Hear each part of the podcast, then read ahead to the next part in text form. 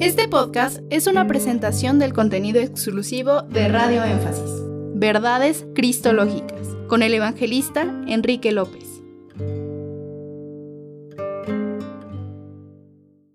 Muy buenas tardes, está sintonizando Radio Énfasis en la Verdad, un manantial de bendiciones para tu vida.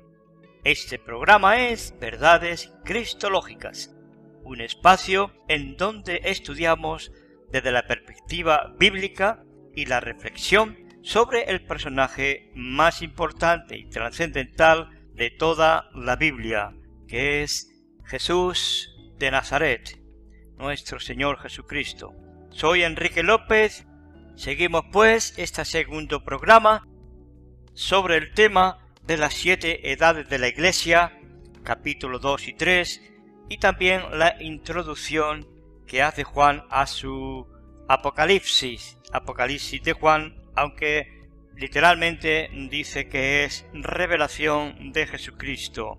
Y hoy vamos a ver un poquito algunas claves a considerar.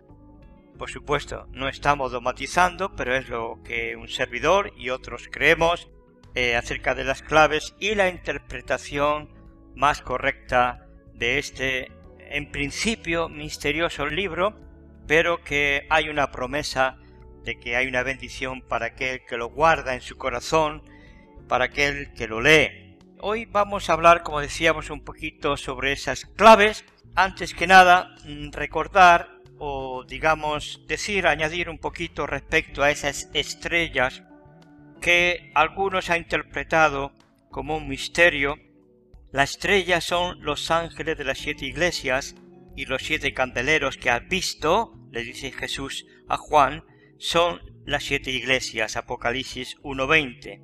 Algunos eh, tratan de decir que esas estrellas pues son siete ángeles custodios de las iglesias o incluso los ancianos o pastores de dichas iglesias locales. Bueno, veremos que hay otra interpretación sin tampoco anular esa, pero algo más trascendente en cuanto al tema profético, como que esos ángeles o mensajeros, porque el término ángelos en griego, igual que en el hebreo malak o melachim, son mensajeros. La Biblia nos muestra de alguna manera que eh, Dios tiene mensajeros mm, celestiales y también mensajeros terrenales que llevan el mensaje de Dios al pueblo o a las naciones. Nosotros vamos a partir desde una clave en que estos siete mensajeros de cada iglesia local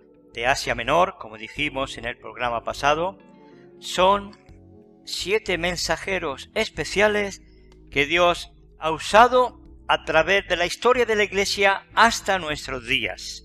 Y el primero de ellos lo vamos a ver en el mensaje a la Iglesia en Éfeso y vamos a descubrir las características de ese mensajero y identificarlo. Tenemos que identificar a cada mensajero y también el tiempo, en este caso aproximado, en que dura cada edad de la iglesia porque además de iglesias locales, tenemos que entender que también son edades en el tiempo.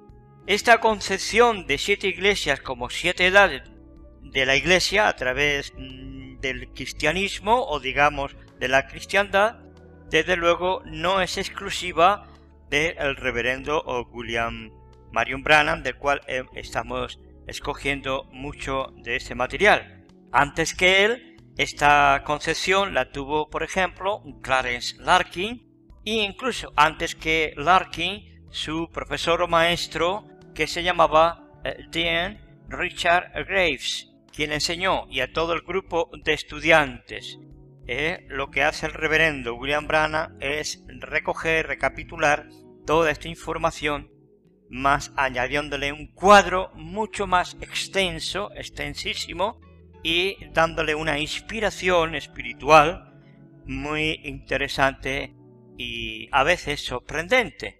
Podemos decir también que la estructura de las epístolas o las cartas a las iglesias digamos que sigue este modelo. A. Dirección. B. Identificación o presentación del Señor Jesucristo. C. Conocimiento de la Iglesia y alabanza o encomios por parte del Señor. D. Amonestación del Señor. E. Una advertencia y una exhortación del Señor. Y F.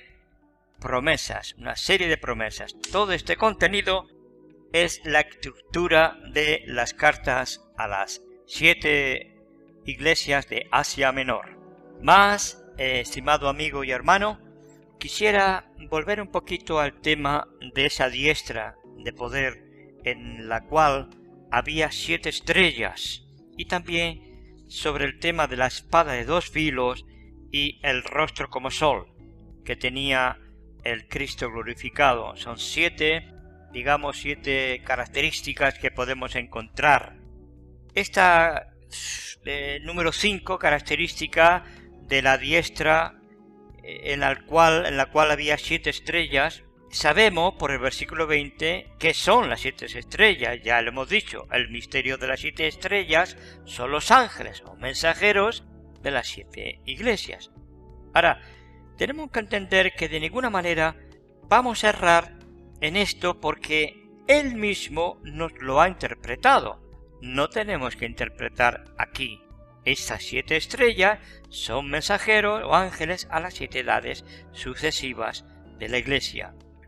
Si entendemos como edades, desde la edad de Éfeso hasta la edad de la Odisea, cada mensajero trajo el mensaje verdadero al pueblo, que era mensaje de Jesucristo, no de ellos eran conscientes o no conscientes que eran mensajeros de esas edades, eso es otro tema. Pero lo que nos quiere decir que ellos no fallaron cuando vigilaron que fuera sólo la palabra de Dios para la edad en que ellos estaban viviendo, en esa edad e iglesia en particular. Cada uno se mantuvo fiel y fueron firmes en esa lealtad hacia esa luz original. A medida que cada edad de esa iglesia se iba separando de Dios, de su fidelidad a Dios, su mensajero, fiel, tornó esa edad hacia la palabra. Sus fuerzas venían del Señor de otra manera, ellos nunca hubieran podido rendir esa, esa fuerza, ¿verdad? Esa marea contra ellos.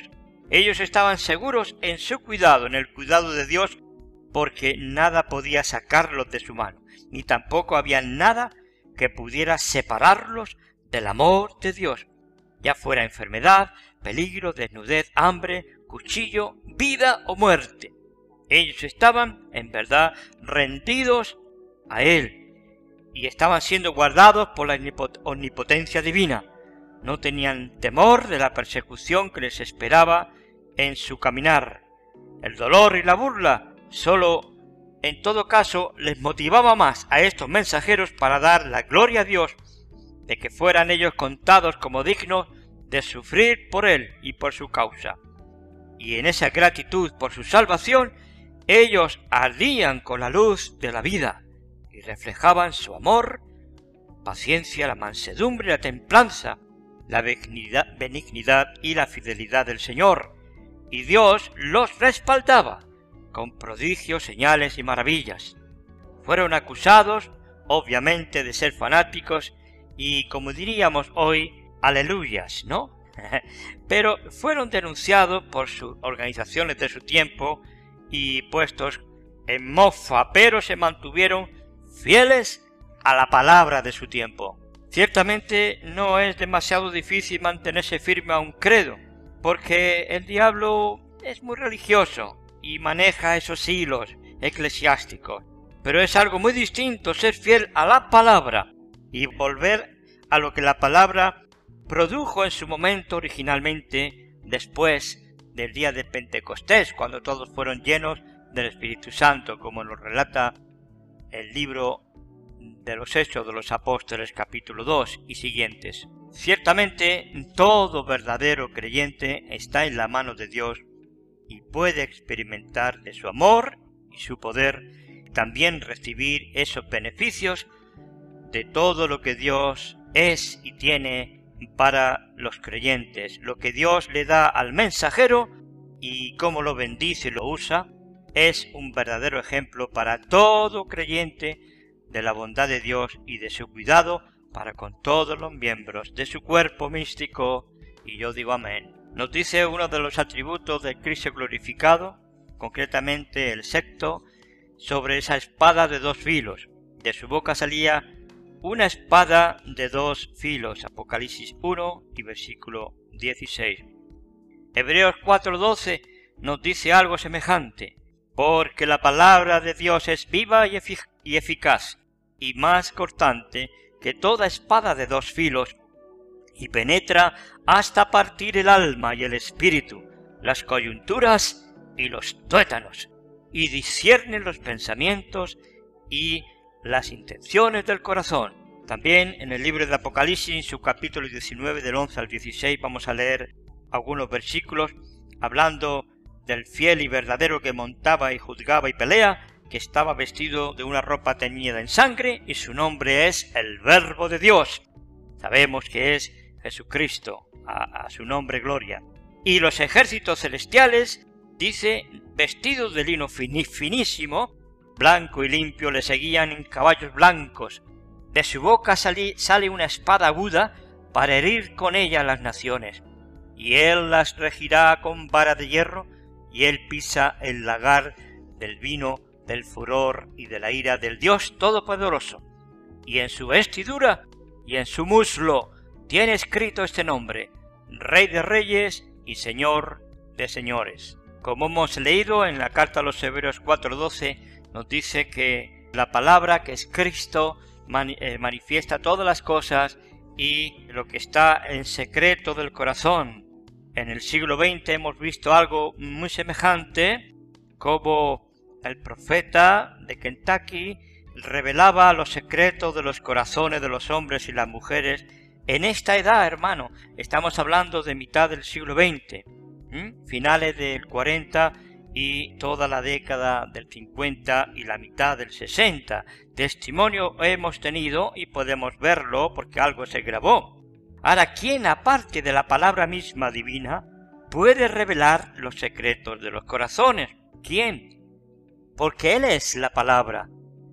Es el mismo Espíritu Santo que estaba en Jesús la palabra, lo cual está de nuevo entre los elegidos, entre la iglesia de la última edad como una señal del fin, procurando desviar a la gente del camino que conduce al juicio condenatorio, porque todo aquel que rechaza él, que es la palabra, ya ha entrado en juicio, habiéndole crucificado de nuevo, como tristemente nos relata la carta a los Hebreos, capítulo 6, verso 6, y recayeron, sean otra vez renovados para arrepentimiento, crucificando de nuevo para sí mismos al Hijo de Dios y exponiéndole a eh, vituperio. Bien nos dice el libro de los Hechos el testimonio de los primeros creyentes que salían predicando el Evangelio, la palabra, y Dios confirmaba aquella palabra con las señales que seguían. ¿Por qué? Porque no era la palabra de ellos, era la palabra de Jesucristo. Los enfermos fueron sanados, demonios fueron echados y hablaron en nuevas lenguas que era, era la palabra en acción. Esa palabra nunca ha fallado en la boca de cristianos auténticos que creen la palabra del Señor. Y en esta última edad está presente en una forma aún más grande y más fuerte que nunca en la verdadera novia de la palabra, la manada pequeña que dijo Jesús. Usted, hermano y amigo que me escuchas, si formas parte de esa minoría, manténgase con la palabra, llena su boca y su corazón de ella, y algún día Dios le dará entrada en su reino. Ahora también podemos reflexionar un poquito sobre esa séptima característica del el Hijo de Dios. Dice Apocalipsis 1.16 también, y su rostro era como el sol cuando resplandece en su fuerza. Esto nos hace retraer nuestra memoria, nos hace recordar la experiencia de aquellos tres discípulos de Pedro, Jacobo y Juan cuando subieron con Jesús a un monte, los cuatro, y aparecieron Moisés y Elías hablando con Jesús, ¿verdad? Y Pedro le dijo aquello de hagamos tres enramadas, porque dice la escritura que no sabía lo que hacía, porque el rostro de Jesús se transformó como el sol en su plenitud y su vestidura resplandecía, ¿verdad? Era un, como un anticipo de la glorificación que Juan ahora, uno de aquellos tres que lo vieron, ahora lo ve en su plenitud, ¿verdad? Cuando Jesús dijo, levantaos, ¿verdad? Y no temáis. Y ellos solamente vieron a Cristo cuando levantaron sus vistas. Hay un versículo que dice, respondiendo Jesús le dijo a la verdad, Elías viene primero y restaurará futuro, entre comillas o entre paréntesis, no podía referirse a Juan el Bautista, porque cuando Jesús habló estas palabras, Juan ya había dado su vida por causa de su ministerio, cuando Herodes le hizo decapitar. Por lo tanto, no estaba refiriéndose a él, sino algo futuro. También habló de Juan cuando dijo, os digo que Elías ya vino. Jesús le llamó a Elías a un hombre que se llamaba Johanna ben Zacarias, ¿no? Eh, Juan, hijo de Zacarías, el bautizador o bautista, pero Jesús le apodó Elías, porque venía con esas características del tisbita, el profeta de la época del rey impío Acab y Jezabel, su esposa. Dice Jesús que no le reconocieron, pero hicieron de él todo lo que quisieron, ¿verdad? Así también el Hijo del Hombre va a padecer de ellos, lo mismo que el profeta Juan etcétera, etcétera. Para terminar este apartado del rostro del glorificado Cristo que apareció a Juan, que era como el sol, también nos dice Malaquías 4 del 1 al 3 que a los que temen al Señor nacerá el sol de justicia y en sus alas traerá salvación, y saldréis y saltaréis como cerros en la manada. Bendito sea el Señor es la fuerza del Hijo de Dios brillando, brillando en medio de los siete candeleros de oro. Allí está parado Él, el gran juez, aquel que sufrió y murió por nosotros, Él tomó sobre sí mismo aquella ira de la justicia divina. Él solo pisó el lagar del vino del furor de la ira del Eterno. Como ya hemos dicho para el pecador, su voz es como un rugido de cascada o como el mar furioso golpeando la costa peñascosa con golpes de muerte. Pero para el santo, para el fiel, su voz es como el dulce murmullo de un arroyo mientras uno reposa satisfecho con Cristo. Aleluya. Él brilla sobre nosotros con sus rayos cálidos de amor. Y Él nos dice y te dice a tu corazón, no temas, no temáis, yo soy el que era, el que es el que ha de venir. Yo soy el Todopoderoso. Aparte de mí no hay otro. Yo soy el Alfa y el Omega, el Todo. Él es el lirio de los valles, la estrella resplandeciente de la mañana, para mi alma y para la tuya. Él es más hermoso entre diez mil.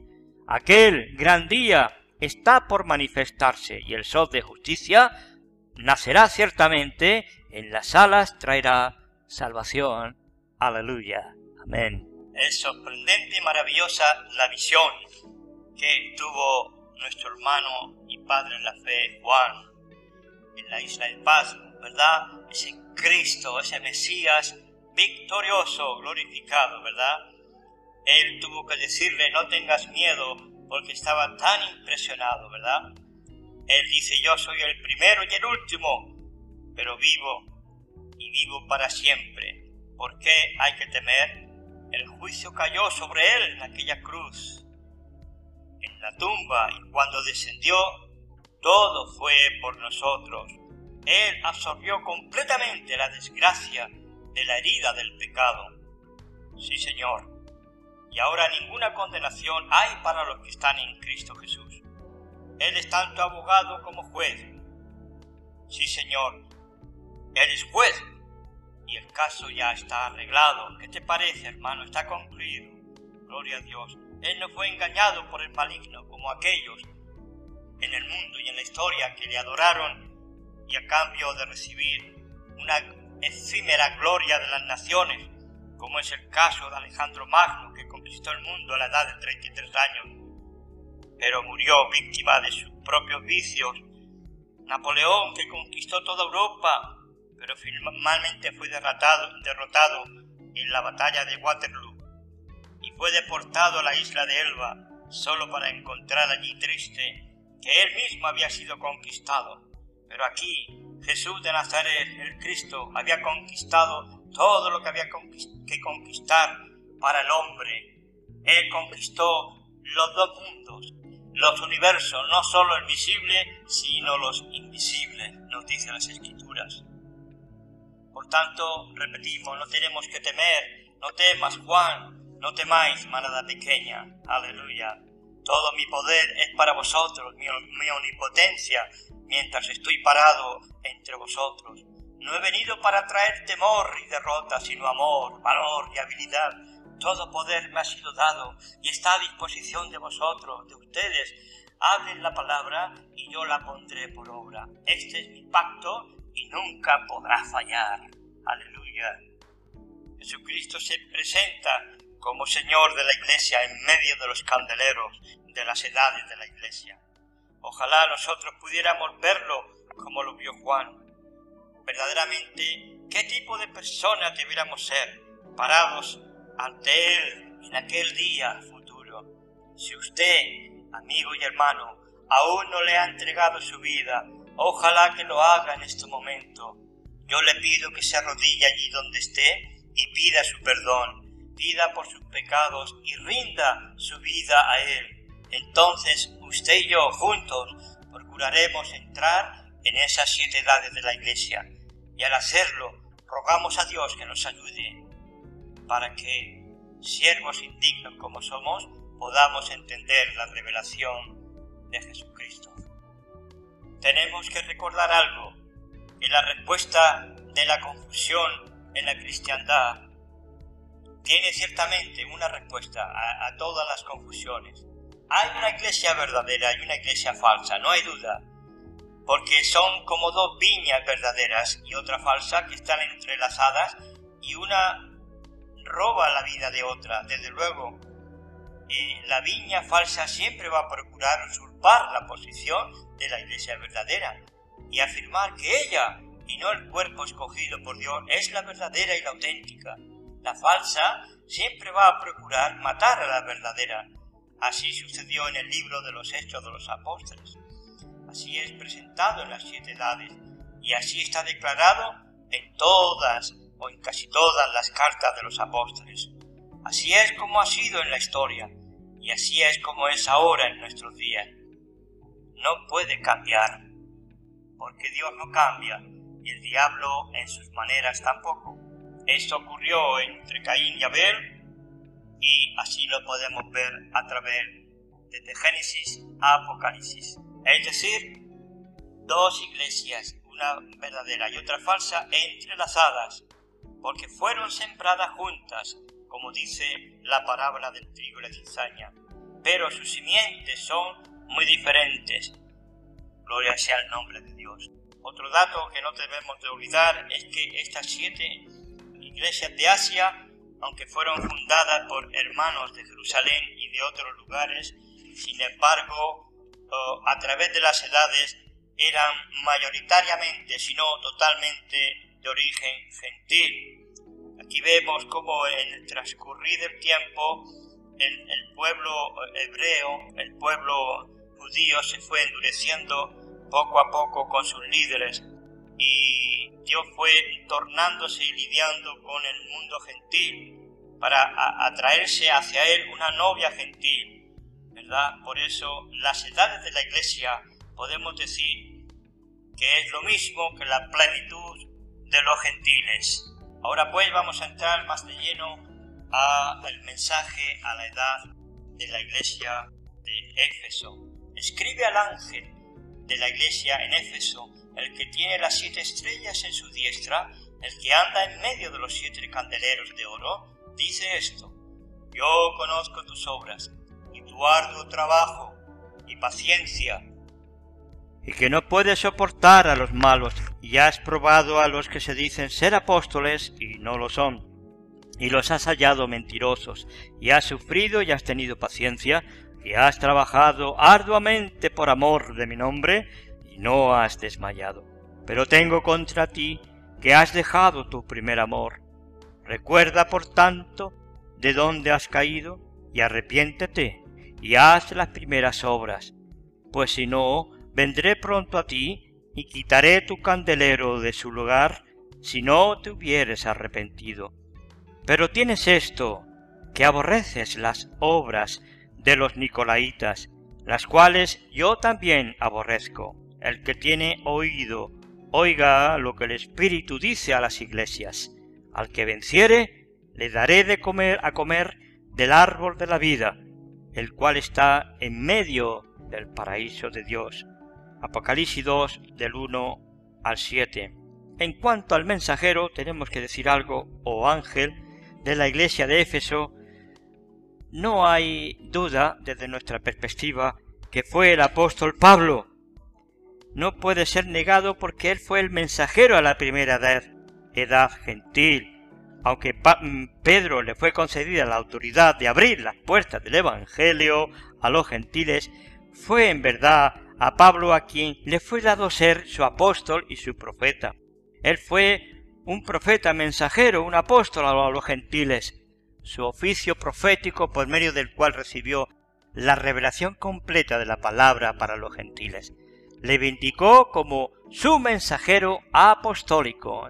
Amén. Como él mismo testifica en su carta a los Gálatas 1, 12 al 9, en parte de esos textos él dice, cuanto agradó a Dios, agradó a Dios que me apartó desde el vientre de mi madre y me llamó por su gracia revelar a su Hijo en mí, para que yo le predicase entre los gentiles, no consulté enseguida con carne y sangre, ni subí a Jerusalén a los que eran apóstoles antes que yo, sino que fui a Arabia y volví de nuevo a Damasco. Después, pasados tres años, subí a Jerusalén para ver a Pedro y permanecí, permanecí con él quince días. Pero no vi a ningún otro de los apóstoles, sino a Jacobo, el hermano del Señor, este Jacobo lo conocemos en nuestro idioma como también como Santiago. En Gálatas 2.2 nos dice el apóstol Pablo, pero subí según una revelación y no para correr o haber corrido en vano. Expuse en privado a los que tenían cierta reputación del Evangelio que predico entre los gentiles. En fin, los apóstoles y demás reconocieron el llamamiento y el don especial que tenía Saulo de Tarso, a quien ahora llamaban con el nombre latino de Paulo o Pablo. Como sabéis, los judíos de la diáspora solían tener dos nombres, uno hebreo y otro latino, romano o también en griego. Los historiadores nos dicen que Pablo fundó la iglesia en Éfeso aproximadamente por el año 53 después de Cristo. Pablo puso en orden las iglesias y donde iba, en cada ciudad, él establecía una asamblea de creyentes y entre ellos ordenaba ancianos, porque era la manera plural de gobernar las iglesias locales de aquel tiempo y en mi eh, humilde opinión pienso que eso no ha cambiado, que es el original. Pablo no era un hombre muy organizado en el sentido eclesiástico, pero él fue guiado por el Espíritu Santo como Dios obró también con Moisés para sacar a Israel de, Egipto. Pablo no fue enviado por el concilio de Jerusalén y tampoco estaba él bajo su poder o su jurisdicción. Había un respeto, pero Dios y solamente Dios eh, lo estaba enviando y lo guiaba junto con sus compañeros de trabajo misionero. Pablo no pertenecía a los hombres, sino a Dios mismo, como él dice en Gálatas capítulo 1 versículo 1, Pablo apóstol, no de hombres ni por hombre, sino por Jesucristo y por Dios el Padre, que lo resucitó de los muertos. Por tanto, ya terminando, se podría hablar mucho más, pero el tiempo no nos da. Para más, podemos decir que Pablo fue el hombre escogido, el ángel o mensajero a Éfeso, ¿verdad? No es que era el único, repito, habían otros, pero él era el principal y en la historia de la cristiandad reconocemos que Pablo fue el mensajero de Dios para su edad. Estamos hablando pues del año 53, esto es aproximación, no exactitud, una aproximación, del año 53 hasta el año 170, es decir, Pablo murió sobre el 66 después de Cristo, pero su influencia fue llegando esa edad hasta el 170. Ya en el 170, como un traslape, se mete en la edad de Esmirna, 170, hasta el 312 aproximadamente, donde Dios tiene que escoger a un siervo suyo especialmente para, para que la antorcha del Evangelio siguiera bien viva y bien ardiente. Ese mensajero de Esmirna fue Ireneo, entre otros, principalmente Ireneo, pero ya entraremos más tarde o quizás la semana que viene, seguro, con, la, con el favor de Dios, en, en la edad de Esmirna. Ahora estamos en la edad de Éfeso. Aquella ciudad fue una de las tres más grandes ciudades de Asia, incluso podemos decir la tercera ciudad de la fe cristiana. En primer lugar estaba Jerusalén y luego Antioquía de Siria era la segunda en influencia, pero Éfeso llegó aún más lejos y su último pastor se puede decir que fue Timoteo, discípulo del apóstol Pablo, como sabemos. La ciudad de Éfeso tiene un nombre un poco extraño y algo compuesto. Por un momento podemos decir que eh, su nombre significa reposo o descanso, pero por otro lado también tiene sentido de apuntando a, ¿verdad? esos anhelos de esa ciudad también se iban a, a ver reflejados en esa edad que había llegado a un nivel de despreocupación y estaba dejándose llevar por la corriente.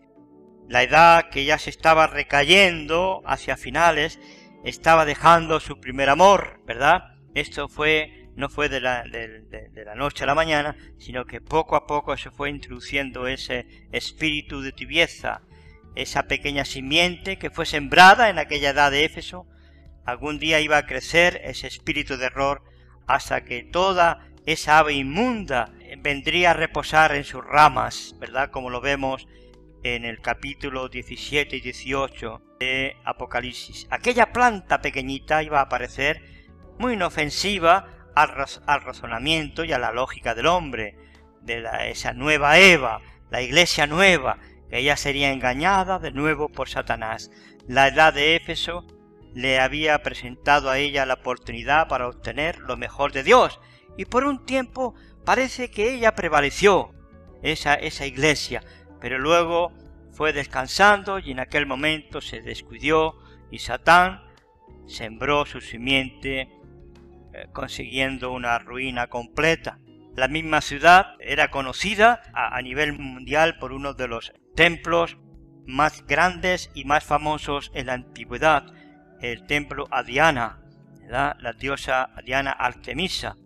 Eh, era verdad presentada como modesta y discreta, no era semejante a las otras imágenes que eran colocadas en templos dedicados a ella, era simplemente una figura femenina que había allí en Éfeso, casi sin forma, que al fin iba a terminar en un trozo de madera del cual había sido tallada.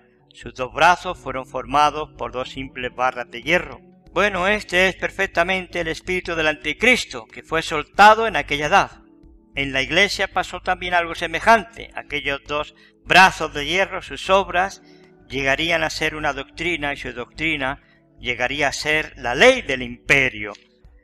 Ya no nos da más tiempo, tenemos que sintetizar mucho y vamos a ver cómo Cristo ensalza a los suyos cuando dice ha sufrido, has tenido paciencia, también le dice que no podía soportar a los malos, ya has probado a los que se dicen, a los que se llaman ser apóstoles y no lo son, y los has hallado mentirosos. Eso es un hermoso elogio y una encomienda de nuestro Salvador a sus hijos, ¿verdad? Él sabe cómo animarnos, amigos, eh, en las cosas que son justas y cómo desanimarnos de las cosas injustas para guardarnos del mal, ¿verdad? Gloria al Señor. Nunca se desanime, eh, amigo de Dios, santo de Dios, si usted es creyente, porque Dios no es falto de gracia para olvidar las obras de usted, las obras que ha hecho con amor, todo lo que podamos hacer aún en darle a alguien tan solo un vaso de agua fría tendrá recompensa y bendición del Señor. Gloria sea su nombre. Jesús dijo, Jesús dijo, conozco tus obras y tu arduo trabajo y paciencia, ¿verdad? Es la misma palabra trabajo que significa también reposo por causa de la opresión. El pueblo de Dios no solo trabaja por Él en una obra de amor, sino que sufre por Él con gozo, con alegría y con paciencia, lleva el yugo, el yugo que nos hace identificarnos con el crucificado. Estos efesios también creían que el pueblo de Dios debería ser santo. Según el verso que nos dice, no puedes soportar a los malos y has probado a los que se dicen ser apóstoles y no lo son, y los has hallado mentirosos. Decía que este verso tomaron ellos mucho cuidado para que no hubiera levadura de pecado en el cuerpo. Por lo que se ve, la apostasía ya había comenzado en aquel tiempo. El pecado había entrado en las iglesias, pero fueron obedientes a las palabras de Pablo cuando les dijo que echaran a los malos de en medio de ellos. Era una gente separada, estos hermanos de Éfeso, una gente que había salido del mundo y ahora no iba a permitir que el mundo se metiera entre ellos. No iban a tolerar el pecado en la iglesia. La santidad no era para ellos una especie de dicho ni tampoco una figura muy bonita y muy religiosa. Era su modo de vivir. Has probado a los que se dicen ser apóstoles y no lo son, y los has hallado mentirosos. Qué declaración, hermanos. Has probado a los que se dicen ser apóstoles. ¿No es algo parece presentuoso? ¿Qué derecho tiene una gente de probar a aquellos que se dicen ser apóstoles? ¿Y cómo fue que lo probaron? ¿Verdad? Dice Gálatas 1.18, escucha bien, mas si aún nosotros o un ángel del cielo os anunciare otro evangelio diferente del que ya os hemos anunciado, sea anatema, sea maldito. Fueron los apóstoles quienes trajeron la palabra original al pueblo, aquella palabra original no podía cambiar ni siquiera en un puntito ni en una tilde. Pablo sabía que era Dios quien le había hablado y por eso dijo, aún si yo viniera y procurara darles una segunda revelación, si tratara de hacer una especie de cambios en lo que les entregué al principio, sea yo mismo anatema. Pablo sabía que aquella primera revelación era de Dios y era correcta. Dios no puede dar no puede dar de ninguna manera una primera revelación y después otra segunda revelación contraria. Si lo hiciere, entonces demostraría que tuvo un cambio en su pensamiento, pero Pablo habló de aquellos falsos apóstoles como lobos rapaces. Él dijo, cuando yo me haya ido, ellos vendrán y procurarán reclamar semejantes revelaciones. Pero su propósito no es de ayudarlos, hermanos, sino destruirlos, enseñorearse de vosotros. Porque no he rehuido, anunciaros todo el consejo de Dios, por tanto, mirad por vosotros y por todo el rebaño en que el Espíritu Santo os ha puesto por obispos para apacentar la iglesia del Señor, la cual Él ganó por su propia sangre, porque yo sé que después de mi partida entrarán en medio de vosotros lobos rapaces que no perdonarán al rebaño. Y de vosotros mismos se levantarán hombres que hablen cosas perversas es decir, sus propias ideas, ¿no? Y pero no las ideas de Dios. Y ellos van a arrastrar para sí a muchos discípulos. Por tanto, dijo Pablo, velad, acordándoos que por tres años, de noche y de día, no he cesado de amonestaros con lágrimas a cada uno. Y ahora, hermanos, os encomiendo a Dios y a la palabra de su gracia, la cual es poderosa para sobreedificaros y daros herencia con todos los santificados. Hechos de los Apóstoles capítulo 20, 27 al 32. Verdaderamente, esta iglesia y esta edad, por un tiempo al menos, era admirable, ¿verdad? Ellos trabajaban para el Señor, eran sus siervos, no los esclavos de una organización eclesiástica. No iban a la iglesia el domingo para hablar acerca del nombre y luego olvidarlo al resto de la semana. No ofrecían servicio de labios a aquel no, Señor, fueron sus vidas lo que ellos dieron por el Evangelio y por su Señor y Maestro. Todo lo que hicieron lo hicieron en aquel nombre, obraban en aquel nombre, pero si no podían obrar en el nombre de Jesús, entonces no obraban. Estos fueron cristianos colocados de manera celestial, cuyos comportamientos y, y, cuyas vidas estaban armonizaban con el Evangelio del Señor. Pero el grupo de la viña falsa que deseaba corromper aquel nombre se mantenía en la oscuridad como lobos ocultos hambrientos de poder, esperando entrar y destruir a la manada. Pero los santos de Dios soportaron la prueba y perseveraron y preservaron la palabra y el nombre de Jesucristo. Honra y gloria y buena memoria a ellos y la gloria a nuestro Dios. Benditos sean ellos y bendito sea el nombre de nuestro Señor. Pero no obstante, ay, aquella edad, como dijimos, iba a deslizarse hacia el mal. Pero tengo contra ti, dijo Jesús, que has dejado tu primer amor. Apocalipsis 2, 4. Tenemos que recordar algo, hermanos, bajo esta ah, clave histórica y profética de las siete edades de la Iglesia, que el Señor no estaba hablando solamente a aquellos primeros santos de Éfeso. Ese mensaje que se le estaba dando al apóstol era para la edad entera que iba a durar como unos 120 años, el mensaje era para todas las generaciones en ese espacio de tiempo. La historia ahora mismo sigue repitiéndose, no ha cambiado el modelo. Así ha ocurrido, ha habido avivamientos tras avivamientos, pero después del avivamiento pasa una generación, pasa 30, 40 años, y ¿qué ocurre? Aquel fuego se fue apagando y para la cuarta generación puede ser que ni haya señal de aquel fuego original del Espíritu Santo, eso ha ocurrido una y otra vez a través de las generaciones y las edades de la Iglesia. Y es por eso que de nuevo Dios enciende el fuego y repite el mismo procedimiento. Simplemente es la manifestación de la verdad que Dios, como dijo aquel predicador de, de los años 60, David Duplessis, Dios no tiene nietos. La salvación del Señor no es engendrada por el nacimiento natural, ¿verdad? Igualmente como no hay verdad alguna esa de la sucesión apostólica, no está en la palabra. ¿Verdad? Eso es así. Se comienza con creyentes verdaderos, que son renacidos por la palabra y el Espíritu Santo, pero pasa otra generación y ya no son sencillamente cristianos, tienen el nombre de cristianos. Póngale usted Istas y póngale usted Ales, el apellido que quiere. Pero no lo son, no son cristianos renacidos por la palabra, y el Espíritu, porque para ser salvo, amigo y hermano que me escuchas, uno tiene que ser nacido de la voluntad de Dios, no de la voluntad del hombre. Pero ahora todas estas gentes se están juntando por la voluntad del hombre. Yo no digo que algunos no están bien con Dios, no, no es eso.